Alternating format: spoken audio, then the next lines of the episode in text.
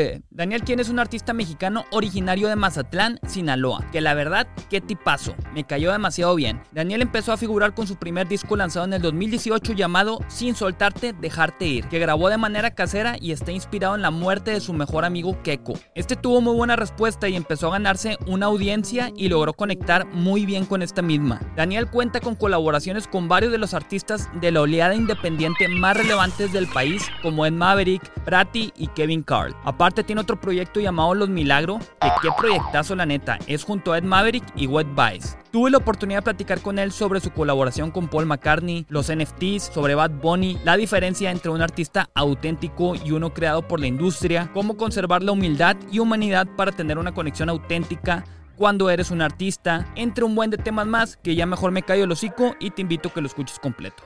Eh, ¿Qué pedo? Estás en el cotorreo. Mi nombre es Israel Torres y hoy tengo el súper gustazo de estar con Oscar Daniel Hernández, eh, mejor conocido por su proyecto Daniel Quién.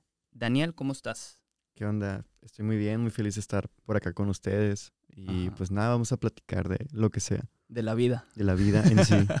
lo que nos tiene aquí presentes, ¿no? Porque pues sin vida no estaríamos aquí. Eh, la frase está, horrible. Si eres una persona que, que consideras que estás mucho en el presente, Mm, me gustaría estar más. Sí. Pero me esfuerzo por estarlo. Fíjate que cuando platiqué con Brati me llamó mucho la atención porque dice que ella, eh, su superpoder es como que estar muy en el presente y como que la veo también y cómo responde y cómo es y como que sí me hace trip. digo, o sea, qué envidia porque me gustaría también como que tener ese superpoder de poder estar más en el presente porque pues la mente es bien cabrona y siempre estás pensando un chingo de cosas y llega a ser complicado como que estar aquí, o sea, aquí y ahora. Pero bueno, aquí vamos a hacer el esfuerzo por estar presentes en esta conversación, ¿ok? ¿Meditas? O sea, ¿lo practicas o casi no? No lo practico, nada más lo hago de vez en cuando. Ok, ok, ok. ¿Y te gustaría practicarlo más? Sí. ¿Sí? La neta, eh, sí, sí, sí es un buen ejercicio. Digo, el, el, hecho de tú obligarte, o sea, a sentarte y enfocarte en ese pedo, o sea, eso es lo que te hace estar en el presente, pero digo, es complicado porque, pues, lo mismo que, comentamos, la mente siempre está así toda revolucionada, pensando un chorro de cosas y, muchas veces no, no te puedes concentrar, pero el simple hecho que tú tomes la decisión de sentarte es de, gran ayuda. Eh, hay un doctor que se llama Joe Dispensa, que tiene un libro que se llama Deja de ser tú. Eh, justo a Brati le regalé también ese libro que este güey eh, te explica eh, en base a imágenes de un chingo de cerebros que ha estudiado, o sea, el beneficio que tiene meditar en tu vida. O sea, está muy cabrón porque no, no, no, no te explica desde el principio de que tienes que meditar, sino que te va llevando, o sea, diciéndote como que todos los beneficios y llega un punto en que tú dices, vergas, necesito este pedo en mi vida. Así que como, como ya que fracasamos con el Wim Hof, con el mate no, pero ahorita con esto de la meditación te puedo aportar eso chido. Eh, me gustaría regalarte este libro también. Al final te lo, te lo proporciono. Está muy, muy cabrón y créeme que, que, que, sé, en lo personal a mí me cambió como que la manera de ver la vida. O sea, y sé que también a ti te puede sumar eh, en eso. ¿Va? Se agradece. Oye, me llamó mucho la atención, Daniel, que en tu biografía vi que tienes eh, colaboración, bueno, en tu press kit con Paul McCartney. ¿Qué rollo con eso? ¿Por qué viene Paul McCartney? Déjame entender. Es una historia algo larga, pero la puedo contar. Adelante. Va, pues yo cuando empecé a hacer música más, un poquito más clavado en ello, porque canciones pues todos hacemos, ¿no? Desde chicos cuando decimos, me voy a lavar los dientes. Entonces, compositores creo que somos. Sí, o sea, pero hacemos con eso. exacto. Pero ya sentarte a, decir, ok, la letrita y ver que esto rime con esto y que esto tenga sentido con esto. Yo e, empecé formalmente apenas como en la prepa, así. Okay. pues en la secundaria y en la primaria escribía, pero cuentos o poesía, y no lo había trasladado como al mundo de la canción.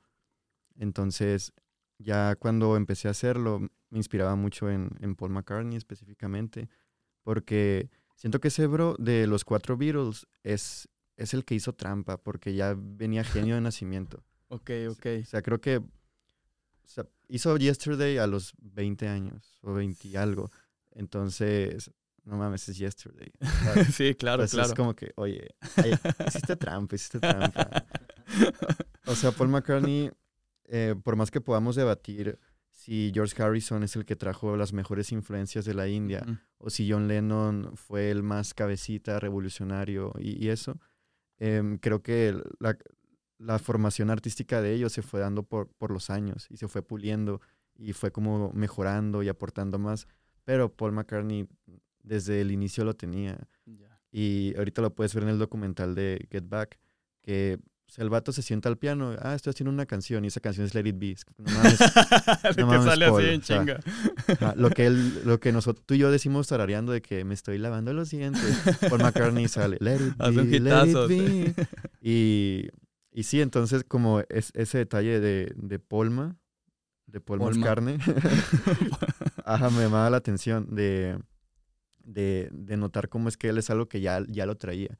Y, yo no soy tanto como él, porque yo más bien tuve que desarrollarme personalmente y, mejorar muchas cosas de mi manera de escribir, mi manera de cantar, mi manera de tocar. Y, por eso me llama mucho la atención analizar a Paul McCartney. Entonces, en esa época donde yo empezaba a componer, él iba a venir al, a Ciudad de México, al Zócalo, gratuito. Eh, fue un evento del 2011, 2012, si no me equivoco. Ah, ya hace buen rato. Estuvo llenísimo, se, el Zócalo de la Ciudad de México de reventar. Entonces, yo tenía como la, la, la fantasía, la, la, utopía en mi caso, porque no me iban a dejar viajar a Ciudad de México, está demasiado lejos, vivía en Sinaloa, nunca había viajado solo. Y, pero yo tenía como que el sueño de, ok, voy a ir a un concierto de Paul McCartney. No sé en, en dónde vi lo de los de que un artista subió a alguien porque en un cartel decía algo. creo que es un mame que tiene muchísimos años. Hace poco pasó con Coldplay. Sí, claro, yo, yo estaba ahí, de hecho, aquí en Monterrey. A huevo. Entonces yo tenía como que esa idea de que, oye, si voy con un cartel y que diga Paul McCartney, I wrote a song for you, escribí una canción para ti, ¿qué puede pasar? ¿Qué puede salir mal? y hasta hice el cartel y todo, o sea, fue como que algo que me empecé a, mentalizar y a fantasear mucho, aún sabiendo que no iba a suceder, que no, iba a ir. Ajá. Pero eso me motivó como a hacer la canción, escribir la canción y, a tener como algo para Paul McCartney e influenciado por Paul McCartney. Entonces, no sucedió, llegó la fecha, no fui al concierto, ya sabía que no iba a ir, pero me quedé con esa espinita de, ok, escribí una canción para Paul McCartney y, esto como que me, me destapó la parte de, mi mente que estaba bloqueada de, de empezar a combinar letra con música y empecé a hacer muchas canciones, muchas, muchas. Entonces me quedé con esa espinita y empecé a mandar un montón de correos a, disqueras asociadas con Paul McCartney o que hayan tenido relación con Paul McCartney, como MPL, que es el, publishing y así. Entonces, de una de ellas obtuve respuesta. Ok. Y es un correo que ya no está en el correo actual que uso, porque pues, antes usábamos Hotmail. sí, claro. Y decía, me contestaron. Yo no esperaba que me contestaran, nada más lo hacía como para sacarme la, espinita de que, ok, voy a intentarlo de la manera en que yo pueda, escribiendo correitos. Y, y esa empresa me contestó, que es MPL, es, es, está asociada con Paul McCartney y tiene su, como su publishing y así. Entonces me dijeron de que, Dear Oscar Daniel. Así decía mi Bien formales. Dear Oscar Daniel. Y ya lo voy a decir en español de aquí en adelante. sí, adelante. Lamentamos que no podamos hacer llegar tu canción al Sir Paul McCartney, Sir Paul McCartney debido a, problemas que ha habido anteriormente con otras canciones que se le han enviado. O sea, básicamente lo que intentaba explicar el correo es que no podían ponerle o reproducir nada a Paul McCartney con la intención de que él se lo quedara. Entonces, yo ya luego como que investigué un poco más eso y vi que tenía total sentido, porque si Paul McCartney escucha una canción que alguien más dice de que, ah, es para ti, y ya luego Paul McCartney como que en su trip mental empieza a componer y medio se influencia por eso que escuchó y sale más o menos similar, hay un riesgo ahí de que la persona te pueda demandar si tiene malas intenciones. Oh, qué loco, qué loco. que diga de que no, sí, yo tengo aquí la prueba de que yo le envié esto a Paul McCartney, aquí están las fechas, y yo la hice antes y él hizo esto después, está similar, denme dinero. Sí, y, y, te haces millonario. Ajá. Entonces sí entendí cuál era el objetivo de ese correo, de que, güey, no podemos enseñarle nada porque si se inspira de esto, ¿quién nos asegura que tú no vayas a querer sacar ventaja de eso? Sí, y es totalmente, pues, sabio sí, hace sentido, hace sentido completamente. Qué cabrón, fíjate, no, no, no, no sabía que, que, que podía pasar ese trip y que fuera así de exagerado, de de mamón que pueda llegar a ese extremo. Qué loco. Y, o sea, y tú eso, o sea, lo agarraste de mame para poner que habías tenido como que una colaboración con Paul McCartney. Más bien, digamos que ahorita mi sueño está, está cumplido, pero a la mitad. Porque cuando firmé con Universal, pues ellos tienen eh, bajo su jurisdicción las canciones de los Beatles, la comunicación con Paul McCartney, todo eso. Entonces, al director de Universal, como que esta historia ya la conocía, le había llamado la atención, eh, porque ya la, ya la he platicado como en otros lugares, en otros momentos. Y, y, pues entiende, fue un detonante muy importante para, para mí, para lo que iba a hacer después musicalmente. Entonces, el, el, director de Universal, que es, que es un amigo querido mío, cuando Paul McCartney estaba a punto de lanzar el, el Paul McCartney Tree, un álbum totalmente producido por él, pues empezamos ahí como a, a, luchar, ¿no? Por tener cierta comunicación con él o ver si lográbamos algo. Entonces, sí fue como esta, esta insistencia y a la vez que hubiera un background history muy bonito que Paul McCartney nos, o su equipo más bien, pero pues obviamente con la aprobación de Paul nos envía antes de que salga el disco, un mes antes del Paul McCartney Tree, nos envía las, las partituras de Pretty Boys, de una canción que salió en, salió, conoció al mundo hasta que salió el, McCartney Tree. Okay. Entonces, no nos enviaron la canción, pero nos enviaron las partituras. Ok. Entonces, ya con un amigo que sabía leer bien las partituras, fue que a la verga, estamos leyendo una canción de Paul McCartney y la empezamos a tocar y cantar porque pues, en partituras muy bien armadas puedes obtener absolutamente todo, el tempo, la melodía, las notas, los acordes. Y, y, fue un momento obviamente muy revelador y muy bonito porque dices, ok, pues maybe ya no es, ya no es el Paul McCartney que va a sacar un hit mundial como Let It Be, pero estamos viendo lo que hay en la mente de, de, un, de un, genio musical. Claro. Que ahorita está haciendo lo que le da la gana y ya no tiene nada que demostrarle a nadie, no tiene como una, una vara que rebasar porque él es su propia vara. Sí. Entonces, independientemente de, de la canción, estuvo muy interesante analizarla y escucharla antes de que saliera. Es una canción bien bonita. Entonces, yo grabé un cover de esa canción como diciendo que, ok, tengo las partituras, todo bien. Grabé un cover pequeñito de, unos cuantos segundos y obviamente no lo subí hasta que salió el disco. Para no... Sí, sí, para que no hubiera trip ahí. Sí. Y, y, como que todo ese movimiento tuvo comunicación con su oficina y con, y, y, con mi management, mi equipo de management.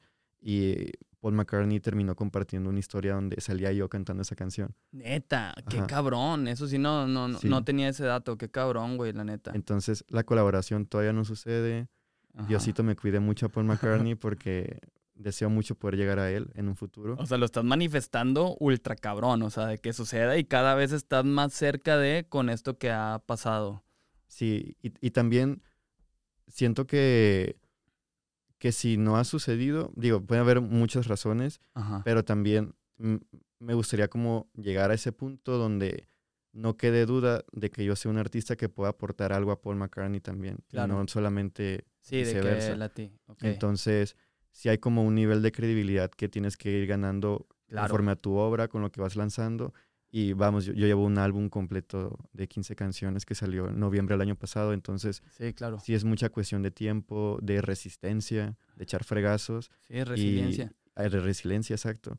Y ahorita al menos ya es una buena señal de haber aparecido en una historia de Paul McCartney. Claro, güey, es un gran indicio. O sea, sí está cabrón. Sí tenía más o menos el contexto de la historia de lo del correo, pero eso de que haya compartido una historia tuya, eh, la neta no. O sea, sí, sí, sí está muy cabrón ese trip. Eh, enseñó la captura ahorita después de la charla. Buenísimo, sí. estaría cabrón. Para ponerla así, de que cuando lo menciones, de que ponerla. Eh, pues a ver, ahorita que llegaste también, estábamos nosotros escuchando Orígenes e Instrumentales, que es el álbum más reciente que lanzaste. Eh, a lo que veo, o sea, veo que son puros demos, que están las instrumentales. Eh, platícame de, de, de este disco. Ya, Orígenes Instrumentales es como la forma cruda de, de las canciones que terminaron formando el aroma nostalgia deluxe. Sí, de cómo nacieron. De cómo nacieron. Particularmente hay una que se llama Oye Niña, que esa grabación que aparece en, el Orígenes Instrumentales, sí es la legit, la OG. Ok, ok, Tiene, ok. yo creo que unos 6, 7 años de, de que la grabé con el celular. Qué loco. ¿Siempre grababas con el celular cuando Sí, tenías ideas? No tenía ¿sí? micrófono ni nada, pero pues, el celular dije, ah, ok, pues esta es una buena manera de que no se pierdan las ideas. Lo cual me tripea porque digo, güey, ¿cómo lo hacían los Beatles? Las bandas de antaño en general, de, de esa época. Sí, que no Cuando- tienen la facilidad de tener un celular y Ajá. grabarse para las ideas. o Cuando sea, tenían buenas ideas y, y no estaban en el estudio, no tenían dinero para grabar un demo o algo así. No sé, imagino que tenían que repetirla muchísimas veces. Pero es que incluso, incluso eso, hay ideas que se te olvidan de un segundo a otro. Sí, pues o que si no grabas en tiempo real mientras estás llameando, improvisando, ya no, ya no aparecen otra vez en esa misma forma. Y salen eso. O sea, ¿cuántos hits no se les habrán ido a estos es güeyes? O sea, llameando o así, porque pues ya, o sea, sucedió en el momento. Qué cabrón. Oye, y luego, eh, pues sí, me llamó la atención que están todas las instrumentales. eh, o sea, todas son como maquetas eh, donde tú te grababas tú solo, pero son, sí, sí es como que la primera versión o unas son de que, ah, no, pues de repente ahí es como que ya la había tocado varias veces. Sí, una que otra sí es ya haberla Sí. tocado varias veces. Ok, ya, está interesante eso. ¿Y, y, y, y de dónde nació como que el compartir esto? El, a mí siempre me ha gustado ser como muy transparente y muy honesto con mi obra. Cuando estoy a punto de sacar una canción nueva o cuando saqué el, el, el Aroma Nostalgia Deluxe, Ajá. siempre les muestro a mis fans de dónde vienen mis influencias, de dónde me inspiro para agarrar cierta energía de, de una canción que a mí me gusta mucho.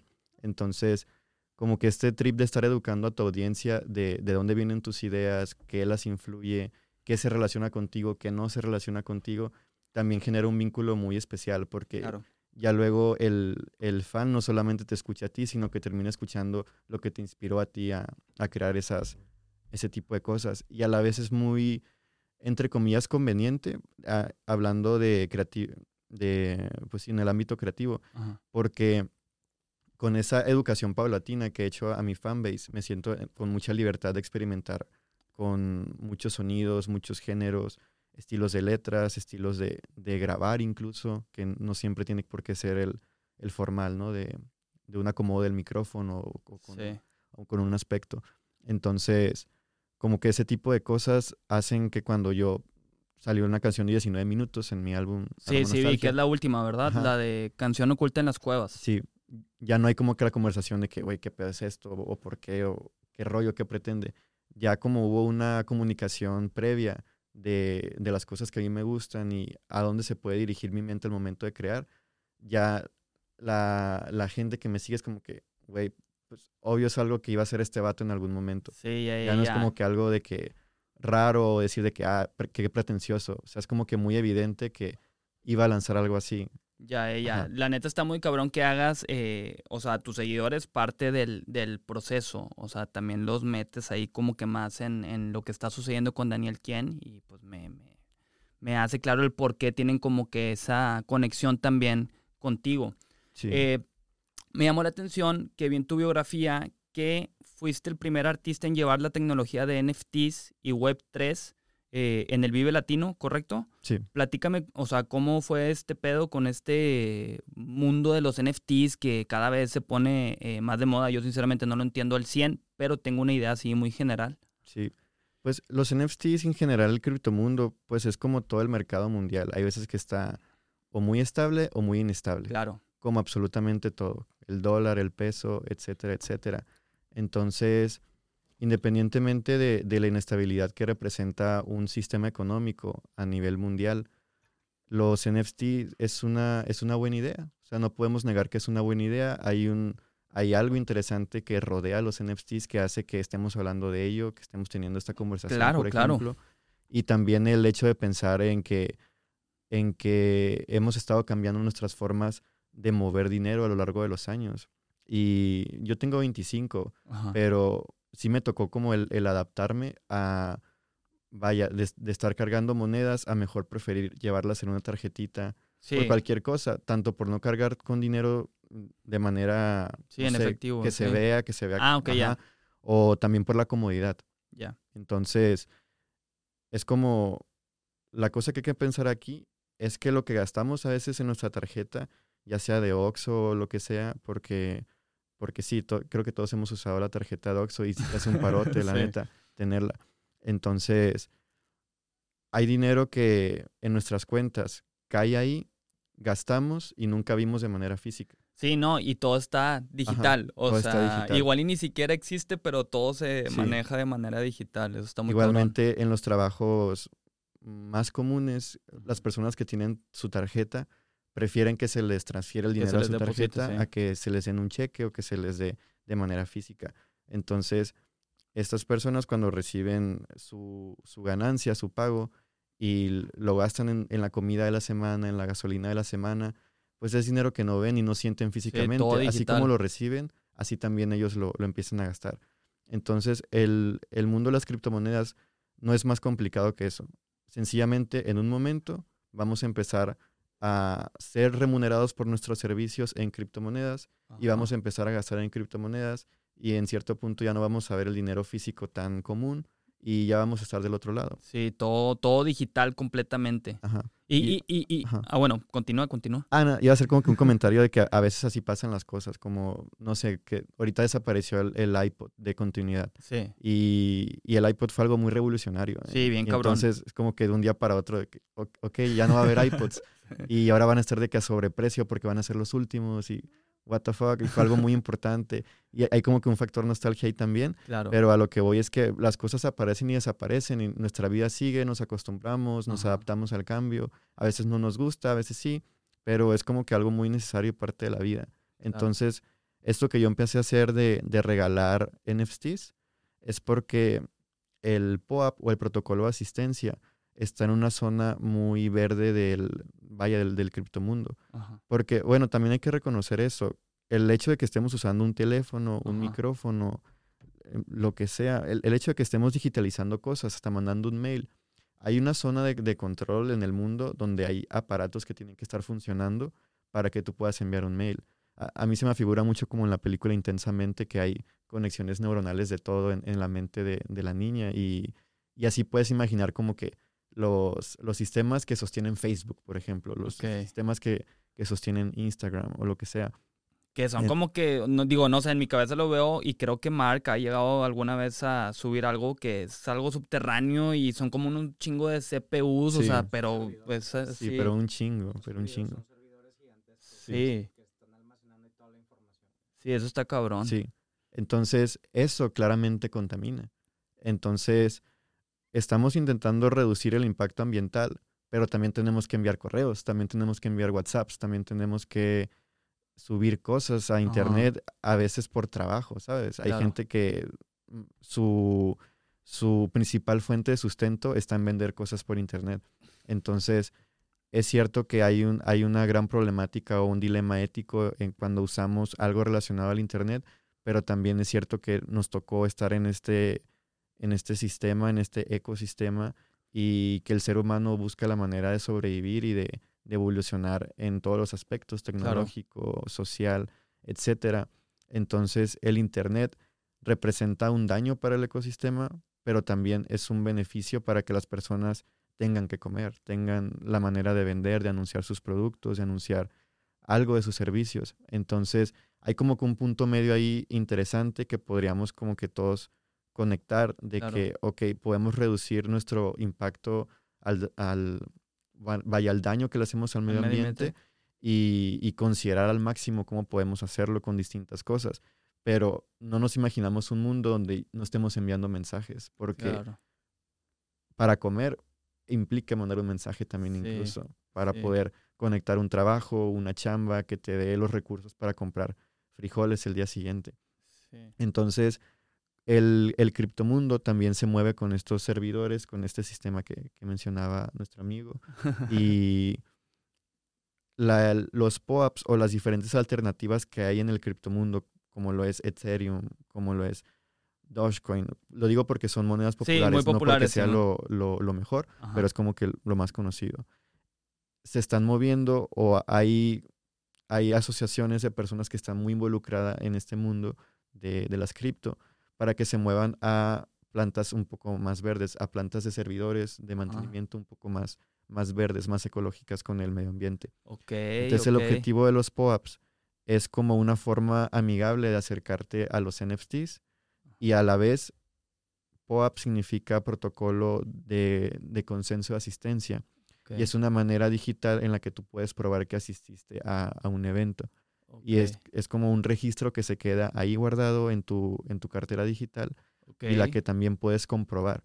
Entonces, cuando yo estoy regalando POAPs, es para que, una, el fan tenga la oportunidad de educarse acerca del tema de una forma interesante, ajá, de decir de que, ok, eh, tal artista está como invitando a, o está regalando POAPs, está regalando NFTs, voy a ver qué pedo antes de aceptárselo, y ahí empieza como que su primera investigación sobre el tema, ya empieza a formar de que su opinión con diferentes mm, páginas que hablan del tema muy explícitamente, muy abiertamente, y pues en- encuentra un punto medio donde decide si, si es algo para él o no es algo para él. Y a la vez, también esto les puede traer beneficios, porque si en cierto punto coleccionan, digamos que tres POAPs y asistieron a tres de mis eventos y yo les regalé como esa prueba de asistencia, en cierto punto yo voy a decir, mira, Panchito ya lleva cinco eventos de Daniel Quien. ¿Qué pedo? Ahí te van dos playeras. Ahí te va una canción que va a salir hasta ok, ok, 2024, pero yo te doy la oportunidad de escucharla a ti primero. Y como cosas así que Como lo de Paul McCartney contigo, por ejemplo. Ya. Sí, eh, creo que el, el- el- el lado saludable de- del criptomundo, porque en todo hay un lado malo, ¿no? Ujú. Pero el, el- uno de los mejores lados del, del, del crypto war es que se premia mucho la, la lealtad. claro. Y como hay esta filosofía de, de, de incentivar a la gente a que se sienta parte de y que Claro. sienta que está como generando un cambio. Entonces, col- el, que el, el fan pueda coleccionar pruebas de asistencia es algo, es algo pues muy interesante. a- Claro, a está muy cabrón. Güey, a mí me estás dando una super lección ahorita que no entendía, o sea, Sí. yo de este mundo de los NFTs y, y- y se me hace muy revelador, eh, porque eso claramente lo podemos aplicar también con los artistas de- del sello. Justo eh, hicimos, ¿conoces tú a Krishna? No. No. sé si has escuchado de ella. Ah, ok, Krishna, es sí. artista sí, visual. artista o sea, visual, claro. Que ha trabajado ahí Muy con... pesada. Sí, sí, sí, muy buena. Eh, bueno, ella acaba de hacer un NFT de, de Ivana. Eh, tal vez ubiques a Ivana, la cantante. Ivana sé si has escuchado de ella. punto MP3, Eh, ella, ah, ella. Bueno, ella, ella está aquí con nosotros, este, en, eh, es parte de, de Honey, o sea que es de Worldwide también. Sí, Y justo Krishna hicimos este, un NFT para Ivana. eh, que, que, que quedó muy padre, ahorita te lo enseño también. No ha salido nada al público y estamos viendo ahí cómo va a ser la manera eh, de, de que se va a lanzar. Y con esto que me platicas es como que digo, ok, ya lo empiezo a entender más porque yo no me he clavado. Eh, lo que me da curiosidad es, o sea, tú tienes rato ya que te clavaste con esto de los NFTs, o sea, ¿alguien te aconsejó o, o- o- o cómo fue tu acercamiento? no creo que, no creo que tenga rato. Eh, yo digo que año y medio, Bueno, pues, más- investigando el tema. Ajá, o sea, ya cuando tomé acción de, de- de querer regalar NFTs a mis fans, es porque ya había investigado mucho el tema, Sí. ya había como escuchado opiniones polarizadas o muy contrastantes, tanto negativas como positivas. Entonces me di cuenta que, que independientemente de, de que haya opiniones muy radicalizadas al respecto, pues sí es como el, inevi- el inevitable futuro. Y sí es Claro. como que la, una opción muy buena, no digo que la opción definitiva, pero es una muy buena opción para empezar a, a incentivar el, el estar premiando a tu comunidad. Ajá. Y es algo que es, es complicado de, de hacer de manera formal sin este aspecto, porque tú puedes tener cinco boletos de que fui a ver a Coldplay, pero una, nadie te va a incentivar por eso, nadie te va a premiar por eso. Y dos, aunque Coldplay dijera de que, ah, ok, trágame los cinco boletos y les voy a dar una playera, no hay forma de que tú compruebes que esos cinco boletos sean tuyos. Sí, que sean tuyos. Porque no, ajá. no te los habían regalado a un amigo de que, ah, mira, para que, para que el Chris Martin te dé un- una camisa. Una playera. Ajá. Entonces, el protocolo de asistencia que se guarda en la cartera digital de la persona comprueba de forma fidedigna que es un leal seguidor de, de tus conciertos, de tu música y que tiene total derecho a que lo premies por ello. Entonces, el POAP, ya cuando es reclamado por el fan, por un código que puede escanear cuando yo hago mis eventos y, y tengo ahí personas que, que están como con el código ahí o lo ponemos en cierto lugar para que ellos puedan reclamarlo como, como suyo, esa prueba de asistencia. Entonces, en ese momento, como digitalmente me gusta hacer un diseño único para cada evento que, que hago, pues eso se queda como un NFT coleccionable, como si fuera un, un pin, un sellito. Sí, claro. Como si lo tuvieras colgado en tu Sí. camisita, pero de forma digital. Entonces, ya ¿Y tú los convirtiéndose... haces esos? O sea, ¿tú los diseñas? ¿O tienes alguien que te apoye con eso? Lo hago con fotos mías Ok. y ya le pido a un diseñador que trabaja ok. conmigo que haga como que la, la formita bonita y el texto y todo eso. Entonces, ya al momento de que los, los fans reclaman su, su prueba de asistencia, esa imagen digital, ese, ese código, puede ser un NFT que ellos pueden o vender en el futuro a un- al precio que ellos quieran o conservar para acceder a ese tipo de, ventajas por tener muchos. Entonces, la discusión aquí es, digo, digo, una de las muchas discusiones al respecto, o que me tocó como ver mucho en comentarios cuando yo dije voy a empezar a regalar POAPs o pruebas de asistencia, es esta opinión como de, Daniel, tú lo estás regalando, tú invertiste en ello para regalarlo a tus fans, pero tú no sabes si tus fans puedan estafar a alguien por un millón de dólares vendiéndoles un NFT. Ah, ok. Y es como, ok, entiendo que sí es una opinión válida y que se ha ocurrido en, en ciertos aspectos, pero primera cosa, si alguien le compra a, a uno de mis fans un NFT en un millón de pesos, la neta, bien por él. La neta, Sí, bien por él. Lo hizo Y bien. creo que si la persona compradora tiene esa cantidad de dinero, también debe ser inteligente en cómo utilizarlo. Claro. Entonces, básicamente, si lo puede vender en eso, bien por él. Sí, o sea, estaría cabrón. Ajá, o sea, esta- estaría muy cabrón. Neta, no creo que pase, pero si pasa, quiero conocer esa historia. En un quiero- futuro tal vez, o sea, en un futuro puede llegar a suceder. Sí. Oye, güey, quiero ¿qué- conocer a ese güey. De que, güey, ¿cómo le hiciste para vender esto, güey? Pasa tip porque... Porque ni yo gano eso de Sí, que... exacto. Vergas, qué cabrón, güey, esto de los NFTs, o sea, está... No, el- eh, el- hace poquito había una noticia de también un español que creo que era el primer tweet que se había hecho. Sí. Que se el- vendió. el- ajá, y, era, y el güey que lo tenía, como que lo había, lo había comprado por un chingo de dinero. Y lo intentó revender y, ajá, le fue mal. Y le Sí.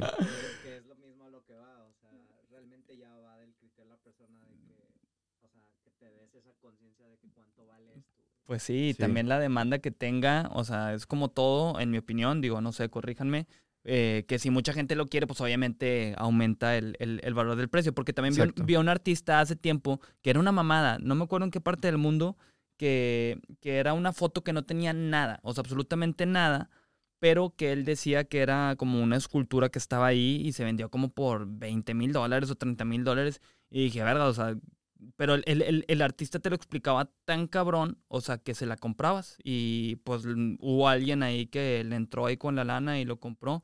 Que, que sé que también se dan mu- mucho este tipo de casos de, de ventas ultra exageradas que hasta no te hacen sentido de vergas. Pero Sí. esto lo veo mil veces más aterrizado, o sea, lo de que Ajá. se quede como que este pin digital, o sea, que compruebe que tú asististe a Sí. un evento para apoyar a cierto artista. También la importancia para mí como de estar adentrado en estos temas es que hay un, hay un público objetivo que ya no está tan inmerso en lo que conocemos como la Web 2. Las redes sociales, todo lo que implique poner tu mail, eh, tu- tus contraseñas, todo eso, se puede considerar como la Web 2.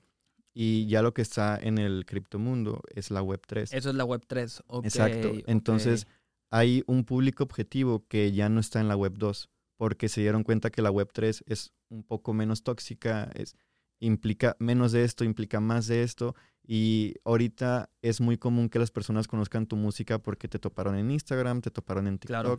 te toparon en, no sé, en alguna red social, y esto dijo como que, ok, ¿qué hace este vato? Voy a buscar, ah, hace música, y la escucha, se vuelve fan, y, es como que un, un círculo que se repite con muchos artistas. Pero ya las personas que están como fuera de la web 2, que ya no les interesa, que ya les asqueó, pues también tienen que tener una oportunidad de descubrir música y descubrir qué artistas están yendo de la mano con su filosofía, con su forma de moverse en, en la web 3.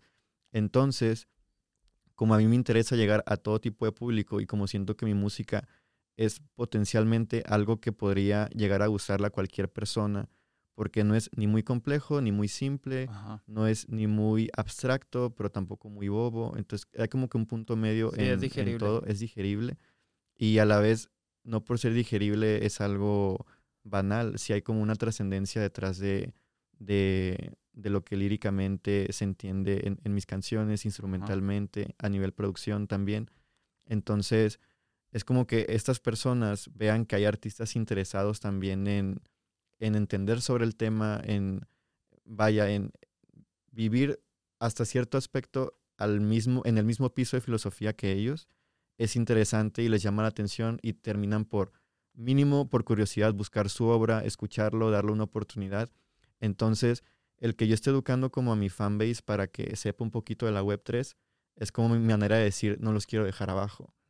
Me, obviamente me interesa este público, me da curiosidad, pero también quiero que ustedes estén informados del tema y que en dado caso, de, cuando deje de existir la Web 2, ya sepamos qué pedo con la Web 3. Claro. Entonces sí está muy interesante como todo ese tema, está trippy y, y es, es, mejor como incentivar a la investigación para que cada quien llegue a sus con él, porque tarde que temprano va a suceder.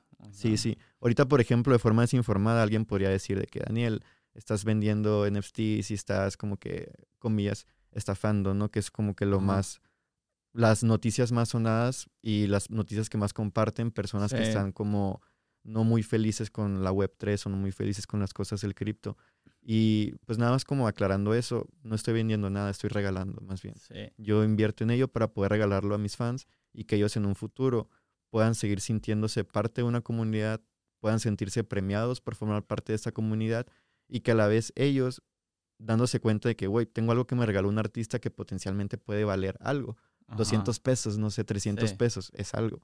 Entonces, que también esto les, les, les carcoma la curiosidad positiva del ser humano y que vean cómo pueden moverse con la pequeña ventaja que les dio un artista. Entonces, ya es como que aquí está la aventura, tú decides cómo vivirla. básicamente, eso es lo que hago con los POAPs, con los NFTs. Y sí, en el Vive Latino fui el, el, el bueno, el primer artista en, un festival tal cual mexicano que estuvo promoviendo los, pues sí, los protocolos de consenso de asistencia y las pruebas de asistencia, los protocolos de, de, consenso, los, sí, o sea, como que investigar sobre eso. Y en el Vivo Latino tuve amigos que estuvieron de que con los códigos o regalando stickers que tenían el, el código en la parte de atrás. Ok. Y, y, sí, como que eso hizo ruido en el Vive Latino porque ya luego se enteraron que otros festivales iban a regalar de pruebas de asistencia. Entonces, sí fue como, ok, ¿quién de nosotros está haciendo eso? Ah, Daniel, ok. Y fue como un tema también ahí interesante de qué va a pasar el próximo año con los artistas. También le van a entrar a esto, a, premiar a su comunidad. Y creo que es algo muy importante porque también te aterriza como artista, que es un 50-50. Tú haces las obras, tú haces las canciones, pero el público es quien decide adoptarlas como parte de su vida y es quien termina dándote el lugar que tienes, ¿sabes? Claro. Y e, eso es lo que diferencia mucho de, un artista construido por una industria a un artista que genuinamente sea artista, que esté como que aportando algo y que esté, vaya muy conectado con lo que hace con su comunidad.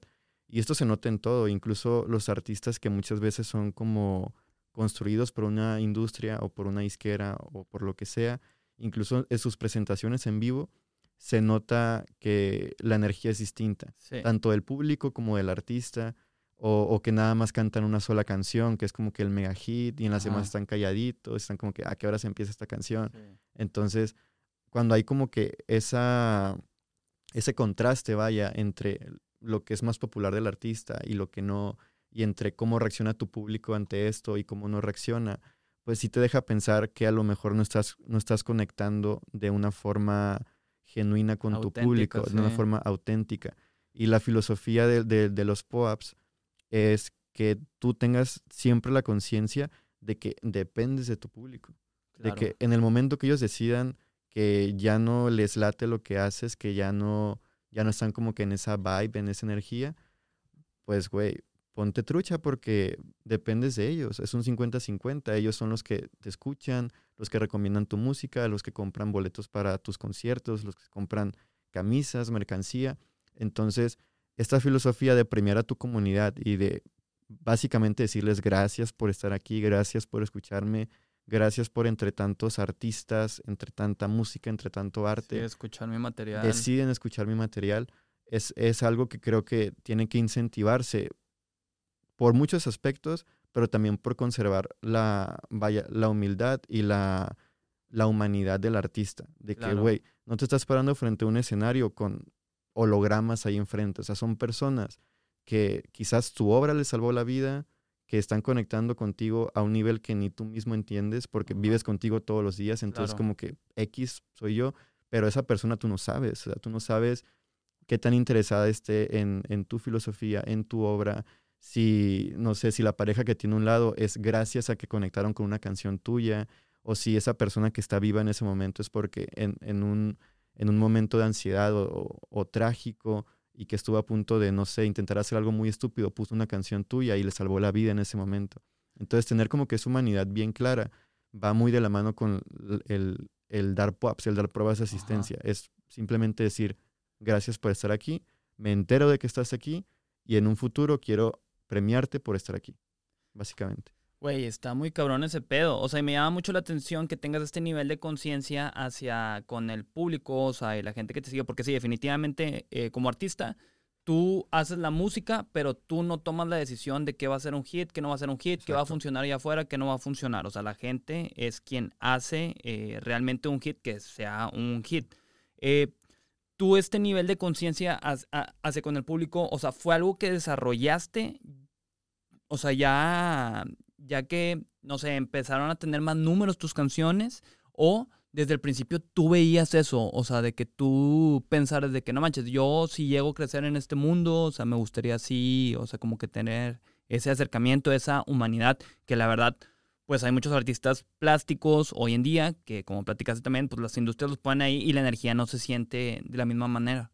Sí, pues e- es como que una historia que tiene algunos niveles, porque yo lancé un, un EP que se Ajá. llama Sin soltarte, dejarte ir Claro, sí lo digo. en, a inicios de 2019 y, y este pues tiene letras como que muy, mm, un poquito crudas Ajá. en el aspecto de que es duro escucharlas, es duro leerlas, porque hablan acerca de la muerte o de la pérdida. Sí, claro, por tu amigo Keiko. Sí, sea, es correcto. sí. Entonces yo este trabajo lo hago como una forma de desahogo y lo termino subiendo y para mi sorpresa termina conectando con muchas, muchas personas. Entonces esto ha- hace que en mí nazca la cuestión de que si el arte crea una necesidad o suple una necesidad, Ajá. porque hay artistas que pueden crear una necesidad y empezar a lanzar cosas que sean como muy vanguardistas y, y que no hayan cubierto un punto del mercado hasta ese momento, o también pueden suplir una necesidad, que para entenderlo de forma sencilla es, ok, hay, hay público que le gusta el reggaetón, que le gusta bailar en las fiestas, yo suplo esa necesidad del público dándoles canciones para bailar y para pasarla bien. Entonces ahí el arte pues entra como mantequilla porque ya hay una, neces- una necesidad que abarcar o que satisfacer. Entonces cuando yo lanzo este trabajo, me hago mucho esa pregunta de, oye, ¿por qué conectó con estas personas? ¿Estoy supliendo una necesidad de sentirte entendido, de, vaya, sentir que, que la pérdida es algo doloroso, pero a la vez es algo que puede conllevar aprendizaje? ¿O estoy creando una necesidad de escuchar más este tipo de canciones, este tipo de letras, este tipo de, de producciones, de atmósferas en el sonido? Entonces, ya con cuando empecé a, a tocar ese álbum en, en- lugares pequeños, eh, me parece que nada más lo toqué en Guadalajara, en Culiacán y Mazatlán, en tres ciudades. Y sí, porque no, no salía mucho a tocar. O sea, y, y esa gira, o sea, ¿tú ya estabas con Universal o tú? No, yo solito. Tú solo, o sea, y tú te manejabas y todo el pedo. Sí, totalmente. ¿Y yo- tenías una banda de que, o sea, con amigos o sí? No, Tú Ah, solo, eras tú sí, con la guitarra. Ajá, pero en ese tiempo era yo con la guitarra nada más y yo hacía todo, mandaba a hacer mis discos, mi merch, yo subía mi música, manejaba mis redes. Actualmente también manejo mis redes. Ok. O sea, muchos me preguntan eso, como que, porque a veces subo cosas como que muy cagadas y, eso. y, y se me hace buen plan que pregunten si yo manejo mis redes porque Sí. no, no es en plan de que, güey, esto suena muy robótico, ¿eres tú? Sí. ¿Eres tú o es alguien más? Es en plan de, güey, esto está muy cagado para venir de un artista, güey. Si eres tú, Sí. qué pedo. Y luego haces letras de que bien acá y subes cosas de que bien pendejas. Que, "Ah, a huevo, pues es que soy yo. Y bueno, pero ya, paréntesis en, en eso, ¿de qué estábamos hablando? Ah, de, de, sí, de cómo me di cuenta de esto, de que si mi arte satisface una necesidad o si crea una necesidad. Entonces, ese álbum o ese EP se empezó a hacer muy conocido como en, en, en pequeños grupos de, digamos, de culto musical Ajá. eh, porque nunca hubo como que un- una explosión masiva del sin soltarte, dejarte ir, pero era muy bien reseñado, era muy bien calificado tanto por foros de música como por la gente que lo iba conociendo. Entonces, cuando te das cuenta que ya hay un público objetivo que está viendo lo que haces, te, mm, te puede entrar cierto miedo, Ajá. porque te preguntas, ¿lo próximo que sacaré les irá a gustar? ¿O irán a conectar con ello así como conectaron con esto? ¿O cuál es la clave? ¿Qué sucedió aquí? ¿Qué es lo que puedo replicar? ¿Qué es lo que puedo mejorar? Entonces, todas esas cuestiones como que se hicieron muy presentes en, en, en- en mi, en mi cabecita. Y por ello decidí que lo próximo que, que iba a sacar, que es ahorita el aroma nostalgia deluxe, iba a ser algo muy bien armado, instrumental, lírica, a nivel producción, a nivel estético, todo. O sea, que no sea un sin, sin soltarte dos, por así decirlo. Que se vea como que un, un brinco Sí, una y, evolución. y al fin sacarme como ese miedito de si las personas que me siguieron al inicio fue por, no sé, porque suplí una necesidad en ese momento, o si realmente ven algo de interés en, en mi persona y en que puedo hacer cosas que les puedan gustar y a la vez que sean cosas de las que puedan estar orgu- orgullosos, de que, güey, yo escucho esto porque genu- genuinamente siento que están muy vergas y quiero mostrárselo a alguien más porque sé que no va a ser algo que vas a mostrar con vergüenza, de que, ay, es que no sé, no sé, a- pues a, ver si te, si te gusta.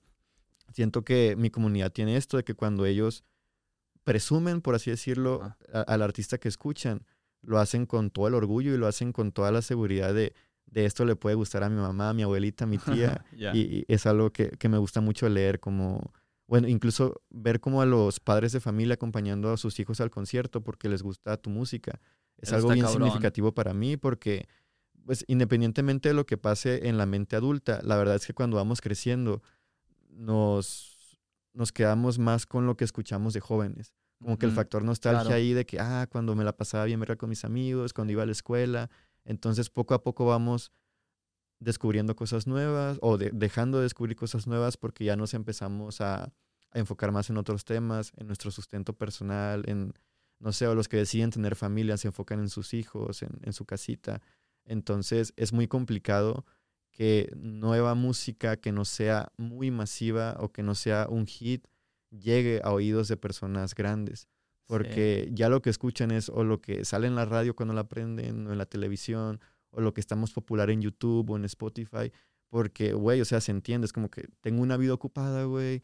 Tengo un chingo de estrés, de trabajo. No tengo tiempo para estar escuchando tu canción 19 minutos. Se entiende y se entiende totalmente. Entonces, cuando sucede, es como que a la verga. Sí, es O sea, mágico. Quiere decir que hay algo aquí Sí, hay una que se tiene que conexión. rescatar. Hay una conexión interesante. Órale, Entonces, sí. Güey, está, está muy chido ese pedo. Este, o sea, me, o sea, ya que me lo explicas, o sea, me sorprende mucho también tu, tu, tu manera de verlo, o sea, y el nivel de conciencia que tienes en, en, en, en, en, en- en sí sobre tu material y sobre cómo conectar con la gente.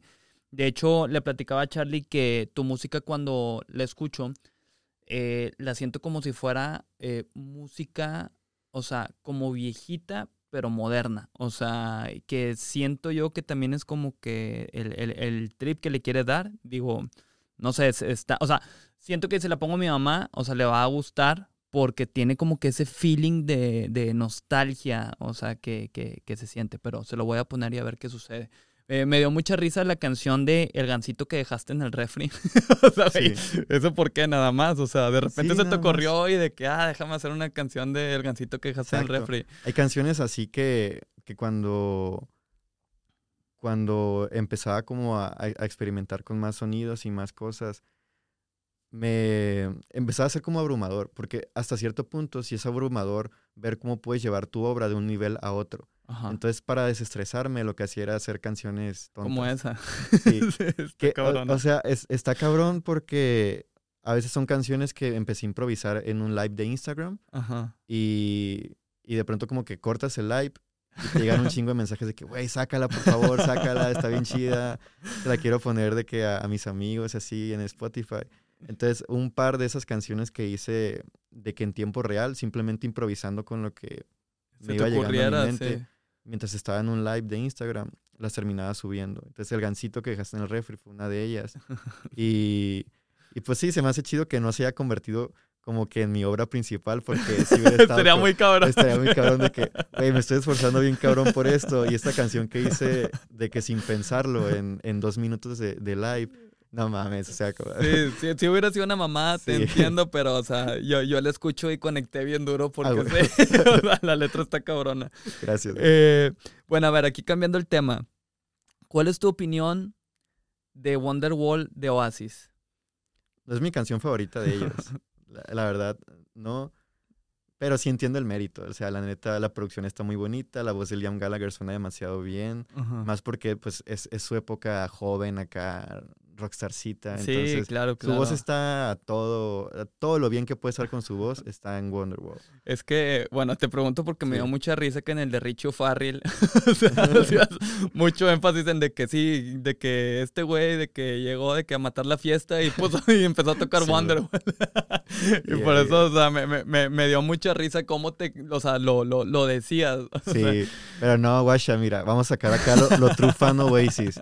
El, el What's the Story Morning Glory, discaso. Pero Ok. Wonderworld sí es mi canción menos favorita de, de ese álbum. O sea, pero ¿crees que sea la menos favorita por ser demasiado mainstream o en sí realmente por la canción? No, es por ser demasiado mainstream. Como que ya la escuchas tanto que, que eh, escucharla más de, de 20 mil... Tres sí. veces, 20 mil tres veces. 20 mil dos todavía está bien, pero 20 mil tres ya es como que... Ya, too much. Sí. sí, sí, saco. Em, ok. Se- me fue la otra pregunta que te iba a hacer, pero mira, aquí tengo muchas, así que ahí voy. Va, va. Platícame sobre los milagros. O sea, no han sacado, o sea, porque nada más encontré una canción eh, que tienes en, en, en, En- en- tu disco reciente, em, pero, o sea, no tienen más material ustedes arriba. No, no lo hemos Ok. subido porque queremos como esperarnos a hacerlo, hacerlo bien. Ahorita, Que, Los perdón, tres, en, en- en claro. contexto, que es Ed Maverick, Wet Vice y tú, eh, Sí. eh, esta banda de Los Milagros. sí, claro. Nosotros empezamos llameando simplemente. Y es algo como muy interesante porque yo nunca había llameado con otros músicos. Me daba como miedo. Por- El- eh, que, ajá. que, que también retrocediendo y pausando ahí tantito, eh, hace, al principio te quería preguntar que comentaste las partituras cuando Paul McCartney te la pasó. O sea, ¿tú aprendiste a leer partitura? O sea, ¿estudiaste música? ¿O fue todo empírico, autodidacta? No, todo lo que sé es empírico y autodidacta. En serio, ok. Sí. ¿Y partituras también aprendiste a leerlo de que qué? ¿Por videos de YouTube o alguien te enseñó? yo considero que no soy muy bueno leyendo partituras. Sí, es que sea, a mí se me hace algo cabrón. ajá, ya es algo es- muy cabrón. Yo lo veo como un músico ya pasado de verga, de que estudiado, sabe leer partituras. Sí, es, es como que un terreno que prefiero dejárselo a, a los que sí estudiaron ya, al ya. respecto. Sí, por más que digas de que, ah, no, sí, esto es esta nota y así, pero no mames, o sea, sí implica Sí, como que mucho debes de tener un estudio. conocimiento muy Sí. cabrón para in- interpretar así al 100 y el tiempo y todo. Y, y sí se me hace o sea, Claro. mu- mu- muy, loco llegar a tener ese conocimiento. Sí. O sea, sí necesitas estudiarlo mucho. Entonces, el trip con los milagros, que es, es Eddie, es Andy y yo, es que empezamos a, a llamear. Llamear como en contexto es empezar a improvisar. Sí, improvisar. instrumentalmente, simplemente lo que estás sintiendo en ese momento y, y de acuerdo a la melodía o lo que sea, vas formando una letra por encima, la vas cantando y como hay más músicos involucrados, pues son energías distintas, son, son vaya, manera de, maneras de llevar la canción de manera distinta y a veces eso o resulta bien o resulta mal o resulta como algo me o algo muy bueno. Entonces, en nuestro caso, tuvimos el, el buen augurio, por, por decirlo de un modo, que desde la primera vez que nos sentamos a llamear y que yo nunca había llameado con alguien más, salió dos canciones bien vergas. Ok, qué loco. Qué loco que la primera, o sea, sucedió. O sea, fue un momento entonces ahí mágico Sí, que se prestó. sí, sí, sí. Yo, yo quizás no conozco mucho del tema espiritual o mágico, Ajá. pero Wet Bay sí. Entonces para él fue de que, nada, sí, güey, estaban alineadas las estrellas, es- estaba saliendo esta por este cerro, la luna estaba en no sé qué. Neta, Y fue qué de que, de que, güey, pues, pues te creo, güey, porque lo porque sentí, sucedió, porque o sea, sucedió, aparte fluyó. ajá. Entonces, en, aunque, aunque sean obras como muy, muy bien hechas, sí tienes como la duda de qué tan buenas pueden estar porque pues tú les tienes cariño, dices de que, ok, esto salió conmigo, con mis amigos, y está bonito independientemente de si es bueno o no. Pero ya hasta el momento donde lo muestras a alguien más, es donde te das cuenta de, de, vaya, la retrospectiva o, o, la opinión que pueden dar los demás de tu obra. Entonces nosotros teníamos como que esta espinita de, ok, tenemos estas canciones, pero ¿qué reacción puede haber de, de, de la gente en general acerca de esto? Entonces, el año pasado yo tuve un concierto en Ciudad de México, donde decidí como acto sorpresa invitar a, a, Los Milagros y que el público no supiera nada, que nadie supiera nada. Nosotros simplemente ya teníamos medio ensayadas las canciones y decidimos cantar cuatro. Entonces, en cierto punto de, del, del, concierto, se salieron mis músicos del escenario, de Daniel Quien, la Magic Experience Band, y yo me cambié de vestuario, regresé al escenario con Eddie, con Andy, y dijimos de que, ok, en este momento ya no está Daniel Quien aquí, estamos los milagros. Y la gente que, what the fuck. Pero empezamos de que en chinga a, tocar las canciones y, y, a la verga, o sea, la reacción fue increíble. ¿En serio? Fue como canciones que el público no conocía para nada, que no tenían ni idea de qué estaba sucediendo, ni que habíamos compuesto. Y fue una bola de nieve positiva que se fue generando a partir de que las tocamos en vivo. Y es algo muy cabrón porque, porque te das cuenta cómo es que elegir bien un momento para hacer algo puede puede embarcarte a cosas muy interesantes. Claro. Entonces, a partir de ahí, fue como que muchos artistas que nosotros admirábamos de mucho tiempo nos escribieron, nos decían de que, güey, qué cabrón, pues lo que hicieron en, Ciudad de México, las canciones, qué pedo, o sea, cómo se les ocurrieron o qué hay detrás y todo eso. Entonces, al ver esa reacción de, del público por lo que hicimos una vez en vivo, dijimos de que, güey, ok, esto no es cualquier cosa y si lo vamos a hacer, vamos a hacerlo bien. No, no vamos a querer salir como de que, ah, somos unos amigos que hacemos música por diversión y, a, ver, a ver qué opinan y, a ver qué pasa y a ver qué esto. Es de que, güey, no, no podemos como dar, darnos o permitirnos a nosotros tener una naturaleza tan tibia con el proyecto. Tiene que ser algo que realmente nos sintamos muy apegados, muy identificados y que haya una filosofía detrás de todo lo que hagamos, tanto estética como visual, como sonora, como en todo eso entonces, esas cosas, definirlas te toma un tiempo. Claro, claro. Como definir todo, todo el mundo alrededor de las canciones que están haciendo para una banda. También es algo que lleva su tiempo definirlo, lleva su tiempo como tenerlo bien aterrizado, bien entendido, y saber de qué trata el proyecto, de dónde viene, hacia dónde va. Entonces, en este punto, Andy, Eddie y yo seguimos enfocados más en nuestras carreras de solistas pero estamos de que los tres viendo fechas, apartando el tiempo para en cierto punto meternos estudio y no salir hasta que tengamos el, álbum de los milagros y, pues ya empezar a darle prioridad a eso en nuestra vida en cierto momento. Ahorita yo estoy tureando, Eddie está tureando, Andrés está produciendo para muchos artistas, pero a la par de que estamos ocupados en nuestras carreras también le dedicamos tiempo a, a lo de los milagros. Entonces, es algo que nos, nos llena tanto de, satisfacción lo que hemos hecho.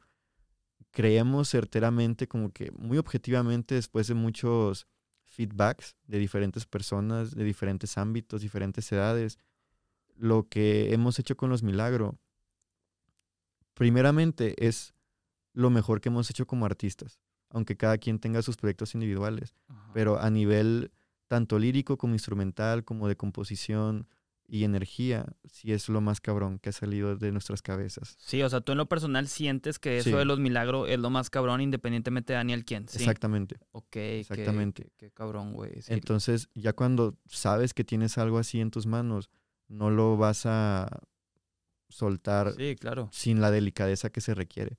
Ok. Y sí, los milagros detrás de...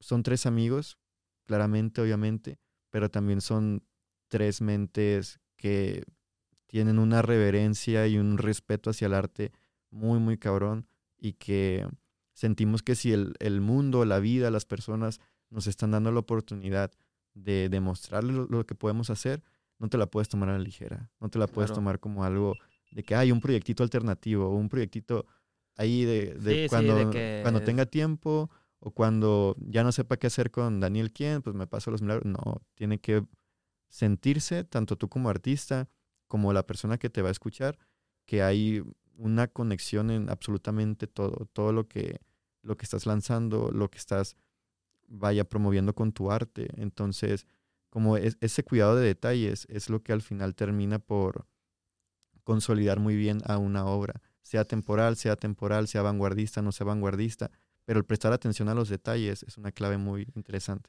Sí, güey, la neta está muy cabrón. O sea, digo, ya con lo que me platicas, eh, existe la posibilidad entonces que en un futuro, o sea, puedan los tres a llegar a darle a full este proyecto, o sea, y que estén tureando con este proyecto. Güey, sí estaría muy cabrón, la neta. O sea, yo, yo sí lo veo sucediendo y no me sorprendería el día que llegue a suceder. Eh, ¿Tienen, o sea, como que pensado más o menos alguna fecha en la que van a lanzar algo o todavía no hay nada así próximo? Todavía no hay, no hay una fecha definida. Órale, güey, pero sí, sí, sí está interesante. Eh, ¿Te gusta el reggaetón? Sí. ¿Sí? ¿Sí lo consumes también? ¿Quién, es tu reggaetonero favorito? Me da curiosidad. Bad Bunny. Buenísimo. ¿Escuchaste el último disco? Sí. ¿Y qué te pareció? Ah, pues creo que no es para mí. ¿En serio? Ajá. Sí. Sí, sí le veo su mérito y, está muy bien producido. Las letras son buenas también. Ajá. Y hasta hace más interesante eso de Bad Bunny, que ya, no importa tanto cómo frasea algo, sino, más bien están como accurate lo que dice en el contexto social actual, Ajá. que, güey, pues no te queda otra que aceptar que ese vato es un poeta urbano. Sí. O sea, sabe qué pedo con, con lo, vaya, con la mentalidad actual, ya sea de su público, de los jóvenes o a lo que sea que él lo dirija. Pero yo sí le reconozco eso a Bad Bunny, que es, un, es un poeta urbano. Entonces, este último disco siento que no fue tanto para mí. A mí me gusta más el, el Por Siempre. Es, claro, como lo que me, me adentró más a, su obra. Pero pues, madres. también entiendo que él no tiene la responsabilidad de estar satisfaciendo de que a, a, todo su público así. Y también el reggaetón, pues desde cuando es música que puedes analizar o así, pues es música para divertirte, para escucharla cuando estás estresado.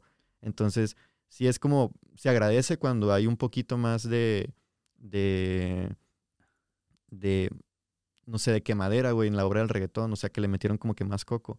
Como en el por Sí, como en por, siempre, sí, sí, sí. Se agradece, pero también se entiende que no es el objetivo en sí del reggaetón. Entonces, todo bien por ese lado.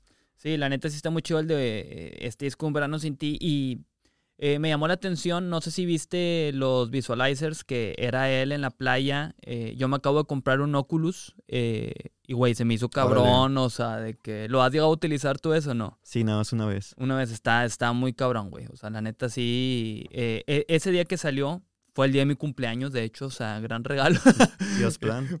Dios plan, me senté y, y sí lo estuve viendo. No, no, no lo terminé, pero sí lo vi ahí un buen rato y sí está muy caro. Digo, se me hizo también bien innovador de que entender ese pedo, qué es lo que sigue y que el vato ya también se metió en ese pedo de 360. Sí. Este, que, que los milagros van para allá, o sea, va a ser 360 también ya que salgan de seguro. Sí, Bad Bunny, como dicen, no da un pie sin, sin guarache. el vato sabe hacia dónde camina, sabe exactamente bien lo que está haciendo. Incluso cuando genera polémica, o sea, Bad Bunny ya sabe que va a generar polémica. Entonces, pues nada, respetos para el conejito malo. Sí, la neta sí está muy cabrón. Eh, ¿Para ti qué es la felicidad? Estar en el presente. Sí, con lo que batallamos. Sí, porque cuando estás en el presente se diluyen un poco las cargas del pasado. Entonces, pues sí, creo que es algo muy esencial, pero también es relativo, porque una, una, persona en un campo de concentración pues está en el presente también, ¿sabes? Claro. Entonces, estar en el presente no le garantiza la felicidad, más bien está pasando por una situación muy culera que lo va a mantener en, una energía también muy culera mientras la esté viviendo. Pero ya cuando, digamos, en, en, en, el contexto humano que nos toca estar a nosotros, porque pues la, la realidad es que aunque existen realidades muy distintas para cada persona, pues por salud mental, sí es bueno centrarte un poco en la que te tocó a ti. Porque si te pones como a analizar y sobreanalizar la situación de cada persona, te derrumbas, te derrumbas. Llega un punto donde es tanto como tu empatía que incluso te es difícil ver una persona de la calle. Y la persona de la calle a lo mejor es hasta más feliz que tú, ¿sabes? No paga impuestos o lo que sea, pero tú como estando en esa energía, todo te empieza a parecer como triste, te empieza a parecer como mal y hasta incluso ah, muchas veces esto te lleva a situaciones muy ondeantes como no sé, querer ayudar a una persona a salir de la calle, ¿no? Que muchas veces pasa como, Sí. no sé, gente grabándose que, oh, sí, vamos a ayudar a esta Sí, persona. sí, Y la persona es como que, güey, yo estoy súper concha aquí de que vete a, a, a hacer Waxica en otro lado, no sé. Entonces, sí es, es, es importante estar en el presente, pero también reconocer que hay presentes muy culeros para muchas personas, pero que a la vez todos estamos en un punto A y luego en un punto B. Ajá. Entonces, si ahorita tu punto B te permite estar un poco más estable que cuando estabas en el punto A, es bueno que no estés pensando tanto, tanto en lo culero que estuvo el punto A. Ajá. Y estar en el presente, o sea, estar en el punto B, te permite ser un poquito más feliz y estar un poquito más satisfecho con lo que has logrado, con lo que estás haciendo actualmente. Claro. Y eso en, en todos los ámbitos de la vida. Sí. Entonces, sí creo que estar, por ejemplo, aquí disfrutando de una conversación y te obligas a estar concentrado en ella, al grado de no estar pensando de que en otras cosas Sí. sean importantes o no, pero que estés aquí en este momento, es algo muy parecido a lo que tu perrito siente cuando te ve. O sea, tu perrito Sí. no, estás, no está pensando en, en si le va a hacer falta las croquetas mañana. Él confía en que van a estar ahí las croquetas y está contigo y mueve la colita Sí, y sí, está y feliz es feliz en y ese es feliz momento. en ese momento. Entonces sí podemos como, sí podemos, vaya, llegar como a esa misma sintonía de los perritos o de los gatitos estando en el, en el presente. Se entiende que muchas veces estar en el presente es algo fe- feo cuando te está pasando en tiempo real una situación Complicada. sí. complicada, incómoda, pero ya cuando puedes superar eso y puedes haber pasado de un punto a otro, concentrarte en darte mérito por haber salido de esa situación y reconocer que mereces el buen momento que estás pasando ahorita, creo que eso es, es muy, es algo muy cerca a la felicidad. Sí, claro, claro. Y siempre digo, por más mal momento que sea, siempre hay un aprendizaje implícito en eso eh, y es de, de- de- de valorar cualquier situación por la que llegues a atravesar. Pero volviendo al tema de, esto, de estar en el presente, sí es, un esfuerzo, pero no, no, no es imposible y sí, sí se puede lograr. Eh, ¿Cuál es la mejor inversión que has hecho en tu vida? Hablando de dinero, inversión. tiempo, energía. Mm, el tiempo que le dediqué a escuchar mucha música. Porque, por ejemplo, también vi mucho anime cuando era adolescente, pero no terminé siendo mangaka o no terminé siendo eh, escritor de anime. Pero la música sí es una inversión de tiempo que ahorita me veo recompensado por ella. Y, y no digo, no quiero como que meter el, el factor económico, monetario aquí, sino más bien en que sabes que cuando te sientes a escribir una canción y cuando te sientes a producir algo en el estudio o en, o en tu casa con tus amigos, ya tienes un cabal de referencias en tu mente Ajá. que es muy difícil que te quedes en blanco o es muy difícil que digas de que no sé cómo continuar esto o no sé ni por qué inicié esto, no sé cómo seguirle, porque la- inversión en tu tiempo de haber escuchado tanta música, la lección que te deja es que siempre hay maneras de llevar una obra a un siguiente nivel, de llevar una obra de manera genuina por tu energía creativa, por tu energía artística, y que siempre hay ejemplos de, de personas que no se conformaron con hacer lo que todo el mundo hacía, sino que ellos mismos innovaron, fueron vanguardistas en, en muchas cosas, en estilo de letras, estilos de producción, estilos de tocar un instrumento, estilos de géneros musicales. Entonces, el haber invertido mi tiempo en, en clavarme en los artistas que escuchaba fue algo muy, muy bien remunerado a nivel conciencia y a nivel creativo en, en mi presente. Entonces, creo que la lección que puedo sacar de ello es que independientemente del artista que te guste, si es Bad Bunny, por ejemplo, clávate en su obra, o sea, clávate, investiga de dónde viene Bad Bunny, cómo salió, cómo se hizo conocido, cómo ha ido evolucionando o involucionando su obra, o sea, también como que analizar Sí. objetivamente el, el artista que te gusta es muy fructífero. Y lo digo porque muchas veces se puede imponer de que, ah, es- estudia Mozart, o estudia a Tchaikovsky, Sí. o estudia a, a B.B. King o, o, o a Lou Reed de, de, de, de Velvet Underground. O sea, es una banda que nunca fue famosa en su tiempo de, de vida, Ajá. pero que ahorita representa algo muy significativo para la cultura popular. Entonces, como que lo que sea que escuches, pero que lo puedas investigar y te interese como llegar hasta las entrañas de ese proyecto, es muy fructífero porque ahora ya sabes de dónde está la fuente, de dónde nace lo que a ti te llamó la atención de ese artista. Y eso, pues aparte de que es, es divertido, es entretenido saber de dónde viene lo que te gusta, pues también si quieres en un futuro hacer música, vas a tener muy buenas referencias de que puedes lograrlo, de que puedes hacerlo y puedes hacerlo a tu manera. Órale. Oye, y luego con esto de Paul McCartney, eh, que dices que pues este vato es un pinche dios a la hora de, de, hacer lo que sea musicalmente, eh, ¿tú sabes, o sea, su contexto de sus papás, si eran también músicos eh, ellos? Me parece que no. No, ok. Y este vato sí, ¿sabes si fue estudiado? Es que me quedé pensando, o sea, en eso también. Ya, es que los Beatles con The Quarrymen empezaron muy jóvenes. Entonces, los Beatles básicamente se pulieron en el escenario. Neta, o sea, George Harrison, sobre los chingazos. Sí, una inquietud de George Harrison en, en, los últimos discos de los Beatles es que él se había dedicado mucho a pulir su técnica como guitarrista, porque es lo que exigía estar en los Beatles. Pero el, el, haber dedicado tanto tiempo a pulir su técnica y a dar el nivel, también eso lo bloqueó creativamente.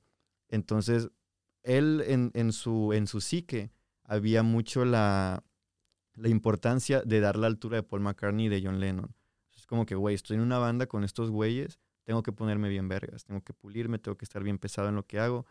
Y cuando le dedicas mucho tiempo al, nivel tecnicismo, a veces el nivel creativo se descuida un poco. Entonces, por eso George Harrison fue su inquietud de, me tengo que ir a la India, tengo que desintoxicarme de lo que creo que ya sé y buscar nuevos caminos de generar arte, de generar música.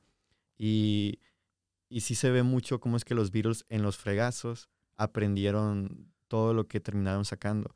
Y George Harrison se me hace como una prueba muy palpable de ello, porque el vato, a pesar de ser un, músico técnico muy cabrón, él siempre reconoció que le faltaba seguir aprendiendo, le faltaba seguir puliendo su obra, y al final de su vida o al final de su etapa en los Beatles, lo logra absolutamente. O sea, el hecho de que ahorita Here Comes the Sun, una canción escrita por George Harrison, sea en, en, la cultura popular la canción más conocida de los Beatles, incluso la más escuchada en Spotify, pues te deja ver que el, eh, ese bro, George Harrison, no solamente es un músico de, de, nivel mundial y de primera calidad, sino que supo en su estudio de, de su estilo y de lo que él quería hacer, supo cómo podía llegar a cada persona del mundo. Y eso es algo que incluso John Lennon y Paul McCartney, digamos que tienen ese mérito, pero George Harrison lo sobrepasa. Porque muchas personas te pueden decir de que, ah, Let It Be de Paul McCartney, o sea, que, ¿qué, qué mamadas? Es una canción de que, de religión o de la Virgen o qué trip, o sea, qué rollo. John Lennon, de que, ah, Imagine All the People. Ah, sí, güey, pero tú esto, tú lo otro, tú lo otro. Pero George Harrison, nadie le dice que no a Here Comes the Sun. Claro. Es un rolón que le gusta de que tanto al más rockero que escucha cosas pesadas, tanto al más fiestero que escucha también cosas de que en modo fiesta. Here Comes the Sun es una canción que es una obra maestra en el sentido de que sabe cómo llegar al corazón de cada persona del mundo. Sabe cómo no le puedas decir que no. Y esto lo logró George Harrison. Qué cabrón. El buen George. Eh, cuando te sientes eh, así como que muy abrumado, eh, o sea, como que perdiste el enfoque, ¿qué es lo que haces? ¿Cómo solucionas eso? Mm. Yo creo que escucho música. Sí. Porque, no sé, para, para mí la música es como, no es una entidad existente o no es algo a lo que puedas mirar a los ojos, ni siquiera es algo que exista o que tenga un sitio donde estar, simplemente existe. Pero es muy curioso cómo es que puede generarte un, un sentimiento de, de, benevolencia, como nuestros antepasados adoraban el sol, por ejemplo. Es como para, para ellos el sol era algo tan impresionante que decían, güey, no entiendo esto, pero no sé por qué tengo que adorarlo. Y terminaban de que haciendo hasta sacrificios al sol, ¿sabes?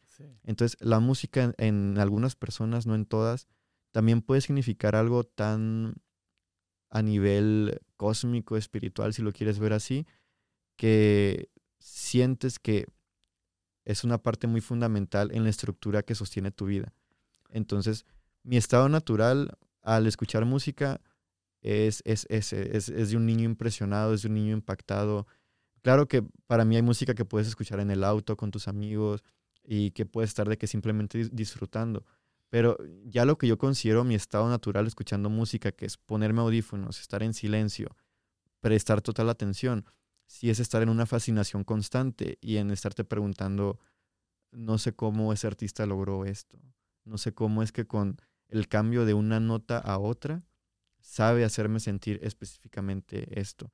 Entonces, creo que más que el factor plenitud o más que el factor volver a encontrarte cuando te sientes perdido, es saber qué es eso del mundo que te permite tener tu impresión de niño siempre presente.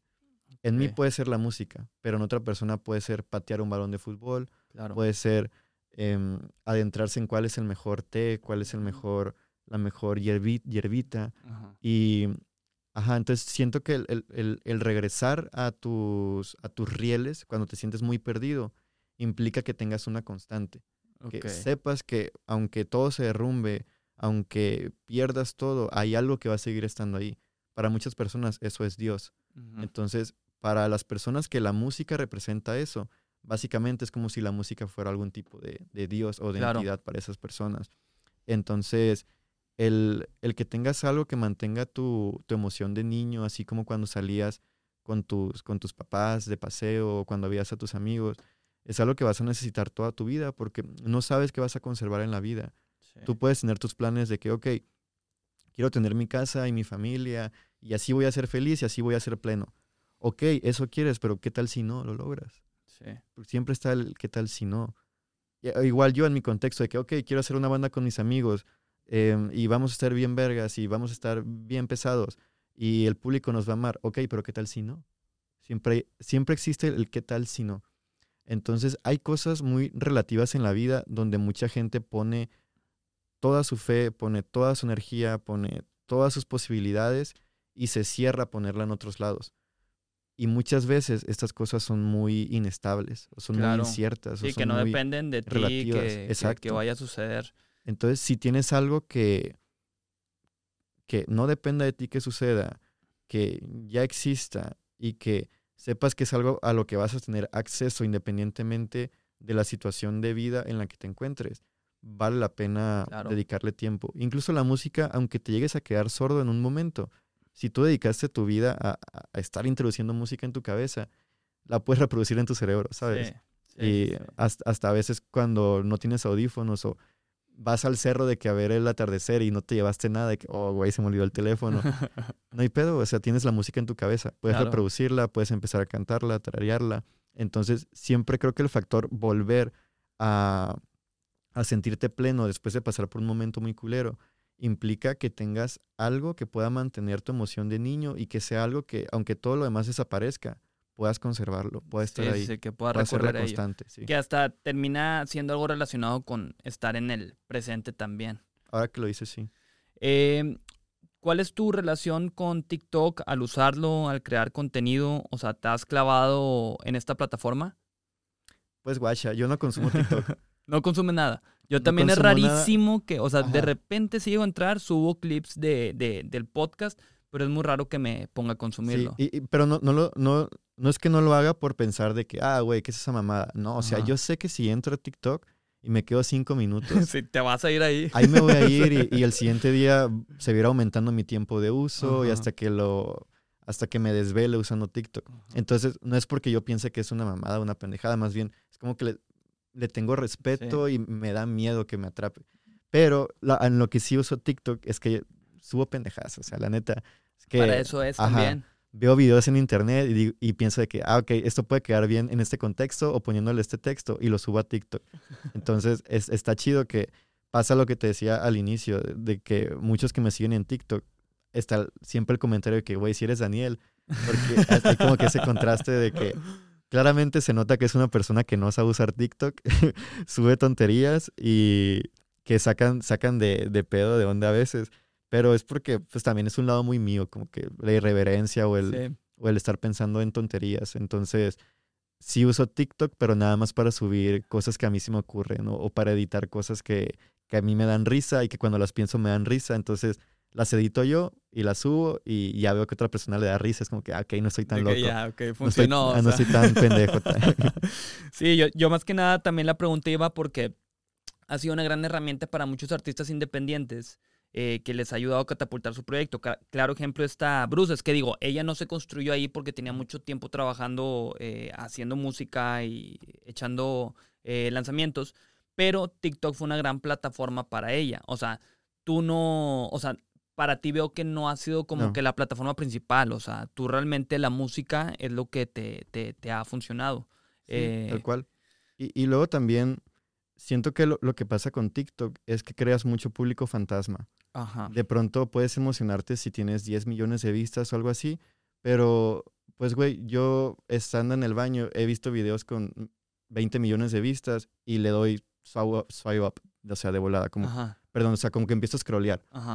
Pero como yo ya me detuve en ese video de que 5 segundos, pues cuenta como una reproducción. Claro, Entonces, es como que, güey, o sea, sí te estoy subiendo números, pero te estoy generando un público fantasma. Sí, o sea, no, no, no termina siendo real. Que también, o sea, lo loco es que eh, hay, eh, nos ha tocado ver que hay gente que tiene un millón de seguidores y no por eso significa que todos tus TikToks van a tener que un millón de vistas o medio millón, o sea, porque este, inclusive no llega ni a los ni a las mil reproducciones. Sí, está como que también rara eh, la aplicación en el sentido que te puede premiar muy cabrón el algoritmo o no te ofrece nada. Y pues obviamente no hay nada como tener eh, una base sólida y no depender todo de, de, TikTok, porque si es nada más de TikTok, sí, sí llega a ser como que muy efímero y no puedes construir algo ahí sólido. Lo que sí entiendo de TikTok, más allá como de la construcción de, de tu proyecto y todo eso, es que sí me consta que el consumidor de música actual o el consumidor de arte o de, de lo que sea, quiere sentirse muy cerca del creador. Ya, ya como que esta idealización de que qué hace mi artista, quién es, qué piensa, ya el, el fan no está como dispuesto a, a, tener que soportar como esa, ese, e, ese nivel de deshumanización por parte del artista. Entonces, es decisión de cada artista que tanto expones tu vida al público, pero lo que sí es un hecho es que el público sí desea estar o que tú le des como que intimidad en tu vida. Entonces, TikTok sí funge como esa plataforma que permite a, los creadores estar mucho más cerca de sus fans y que ellos también se, se, sientan no nada más identificados con su obra, sino que empiecen a sentirse parte de su día a día, parte de, su, de sus aventuras, de sus desventuras. Entonces, por ese lado, yo no uso TikTok para eso, pero sí entiendo el por qué, si es una herramienta muy importante para estar cercana a tus fans y para que ellos te sientan como una persona cercana también y que tengan como es intimidad generada no solo por tu obra, sino por la confianza de, exponer un poquito tu vida o lo que haces o lo que piensas. Ya. Eh, pues te voy a hacer tres preguntas ya para irle dando cierre. Está bien loco, eh, Daniel, porque traía como una línea de conversación bien cabrona que se fue por otro lado, pero es lo que me gusta también cuando tengo invitados así como a ti, que, que la conversación se abre y pues termina yéndose por el lado que no estaba planeado, pero eso lo hace eh, más interesante y más nutritivo para mí también. Este, ¿Cuál consideras que haya sido la mayor dificultad que se te ha presentado en el mundo eh, de cantante, de artista, eh, para avanzar? La mayor dificultad es fue generar un público, porque lo que yo lo que yo estoy haciendo no hay como que un público objetivo previo al que puedas dirigir como sí toda tu obra es, más sencillo, digamos, en el reggaetón, por poner un ejemplo. O sea, igual ya nos quedó claro que no estamos ensañados con el reggaetón, nos gusta el reggaetón. Entonces creo que se vale hablar al respecto. Sí, claro. Y pues bueno, si eres un artista nuevo y quieres hacer reggaetón, ya sabes que hay un público que está esperando reggaetón constante. Pero lo que yo hago que es pop psicodélico, es como que, güey, ¿a quién le interesa el pop psicodélico? Entonces, lo más difícil fue generar mi propio público. Y y, y, obviamente lo hice como pensando muy bien en cada paso que daba y en, en, la educación paulatina que te comento que he hecho con mis fans de compartirles qué me gusta, por qué hago lo que hago, qué es lo que me influenció desde un inicio. Entonces, creo que lo, lo más cabrón o lo más complicado de, de mi carrera es el haber generado un público objetivo de personas que están esperando lo que hago y, y que a la vez es como un riesgo porque, porque cuando estás como siempre poniendo la vara tan alta en lo que haces, no sabes si puedes decepcionar muy fácilmente con lo siguiente que vas a sacar. Entonces sí es como un arma ahí de, doble filo, pero sí fue lo más complicado en mi caso, tener gente que le interesara lo que yo hago. Ok, sí, sí, pues sí, definitivamente hacer una fanbase sí, sí, sí es algo complicado y que con ahí te entiendo perfectamente lo del género. Eh, ¿Qué consideras que hiciste bien para estar en donde estás hoy? Ser auténtico. Claro, sí, y, y eso también. Concuerdo ya al escucharte y al tener esta conversación. Eh, un consejo que el Daniel de hoy le hubiera dado a ese Daniel que iba empezando, que tú consideres hoy en día que le hubiera facilitado mucho el camino. Mm, A ver, consejo tipo regaño puede ser. Puede ser un consejo que tú digas, ¿sabes qué? Si yo hubiera sabido esto cuando iba empezando en este mundo, o sea, de, de- de artista, me hubiera facilitado mucho el Mm, recorrido. em, como regaño, o sea, regresando como que al Daniel del pasado, le sugeriría haber estudiado más música en, a nivel, digamos, teórico. Porque es como que ahorita, en, en la etapa de mi carrera, como ya tengo banda completa, que es la Magic Experience Band, como estoy formando una banda con, con mis amigos, que es Los Milagro, como que eso exige cierto nivel de, pues vaya, no digamos una expertez total instrumentalmente hablando, pero sí noción, de que tengas noción de lo que estás haciendo y lo que y de que lo que estás tocando y cantando tiene un, un motivo de ser y viene de, de algo más atrás. Entonces, el, el punto donde estoy ahorita me ha obligado a ser un poquito más filoso con el, con el tema teórico. Pero he tenido que aprender como muy rápido, muy a los fregazos, porque me lo ha exigido mi, mi proyecto actual. Claro. Entonces, si yo hubiera sabido que en, en este presente iba a tener que ponerme filoso con eso, pues yo desde chico hubiera dedicado más mi tiempo a, a ello. Sí, sí, sí, Sí. Pero, o sea, me imagino que hoy en día sigues también eh, estudiando, o sea, sobre teoría. Sí, Pero igual autodidacta tú. autodidacta, Sí. exactamente. Y es algo bien importante y bien interesante que no todos los músicos mencionan, pero estar, estar con una banda es muy diferente a estar tocando tú solo. Ajá. Cuando estás tocando tú solo mucho tiempo, te acostumbras a escucharte a ti y a tu instrumento.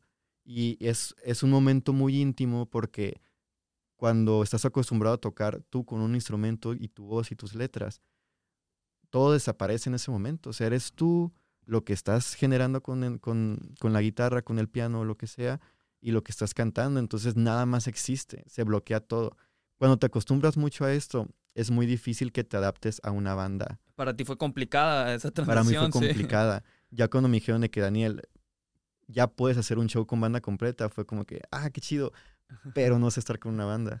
Entonces tuve que pues, aprender muy rápido. Y practicar un chingo, pues practicar me un imagino, chingo, con la ajá, banda. desgastarme un chingo con eso, que igual no es algo negativo, fue algo Sí, que sí, disfruté sí. mucho, pero sí me quedó como esa lección de que, güey, cuando está chido de entrarte mucho en tu intimidad con tu instrumento, pero te puedes mal acostumbrar a no saber escuchar a otros músicos o a no saber seguir el tempo de una batería o a no saber qué arreglo tiene que hacer el otro. Ajá. Entonces, ya cuando entendí eso y, y me ayudó mucho como la producción de- del álbum Aroma Nostalgia, el estar inmerso en, en cada detalle instrumental, ya fue cuando destapé como el tercer ojo, entre comillas, de que, de que, güey, pues sí está chido que tengas esa intimidad con su instrumento, Ajá. pero es importante que también sepas escuchar lo que hace el otro músico. Sobre todo los jams improvisados me han ayudado mucho a eso, porque el estar en un jam improvisado te exige que escuches un microsegundo antes lo que tu compañero está haciendo, antes de que tú ejecutes algo. Ok. Entonces es algo muy, muy, muy puntual y muy, muy específico. Y sientes que tienes bien desarrollado ahorita el oído de que, ah, ok, esa es esta nota o así, o, o es Ah, más como que sí. tú lo sientes y lo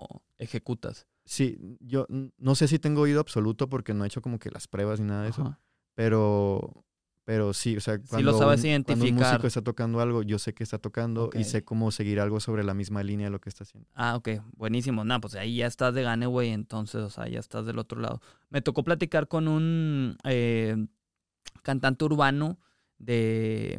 ¿De dónde es? De Colombia, No Beat. Charlie, ¿te acuerdas? Es de Colombia, ¿verdad? Sí. eh, y él sí tiene el perfect pitch, pero lo que él comentaba es que eh, llegaba a ser a veces como que, eh, que él lo sentía así como un don, pero también como una maldición porque dice que lo escucha en todo, que por ejemplo alguien pita y de que sol, o sea, y de que todo lo identifica y que desde chiquito él se dio cuenta que tenía eh, ese perfect pitch, su hermana también, después su familia se dio cuenta y, y, está muy cabrón. Y digo, pues sí, o sea, dice que él se siente con una responsabilidad, pero que a veces sí como que se quiere desconectar de, o sea, de que ya, o sea, suficiente, pero que no, no, no lo puede evitar y ha aprendido como que a lidiar con eso, se me hace muy, muy cabrón. Órale. Son, Sí. son problemas que me gustaría tener. sí, o sea, yo estoy completamente de acuerdo. Digo, yo estuve eh, haciendo música un tiempo, pero nunca llegué a desarrollar así como que un oído muy cabrón para detectar las notas. Y cuando me platicaba esto, digo, vergas, o sea, qué, qué, qué, qué loco llegar a, a ese nivel y que lo traía pues ya, o sea, literal es un don, güey. O sea, sí es un don porque este güey dice que lo traía desde chiquito y después ya también se metió a estudiar música y demás. Pero bueno, Daniel, la verdad, eh, muy fructífera esta conversación. La neta te agradezco que te hayas dado el tiempo de caerle acá al cotorreo. Espero en un futuro no muy lejano ahí tener la oportunidad de platicar contigo. Ahí vamos a estar el 20 eh, en tu show acá en el Café Iguana. Y pues nuevamente gracias. No, hombre, gracias a ustedes, la pasé muy bien y un saludo a, a todos quienes están viendo esto y a todas. Y pues eso, aquí vamos a seguir echándole fregazos. Venga, pues nos despedimos. Muchas gracias a todos los que se quedaron hasta el final. Los queremos mucho. Bye bye. Listo. Corte.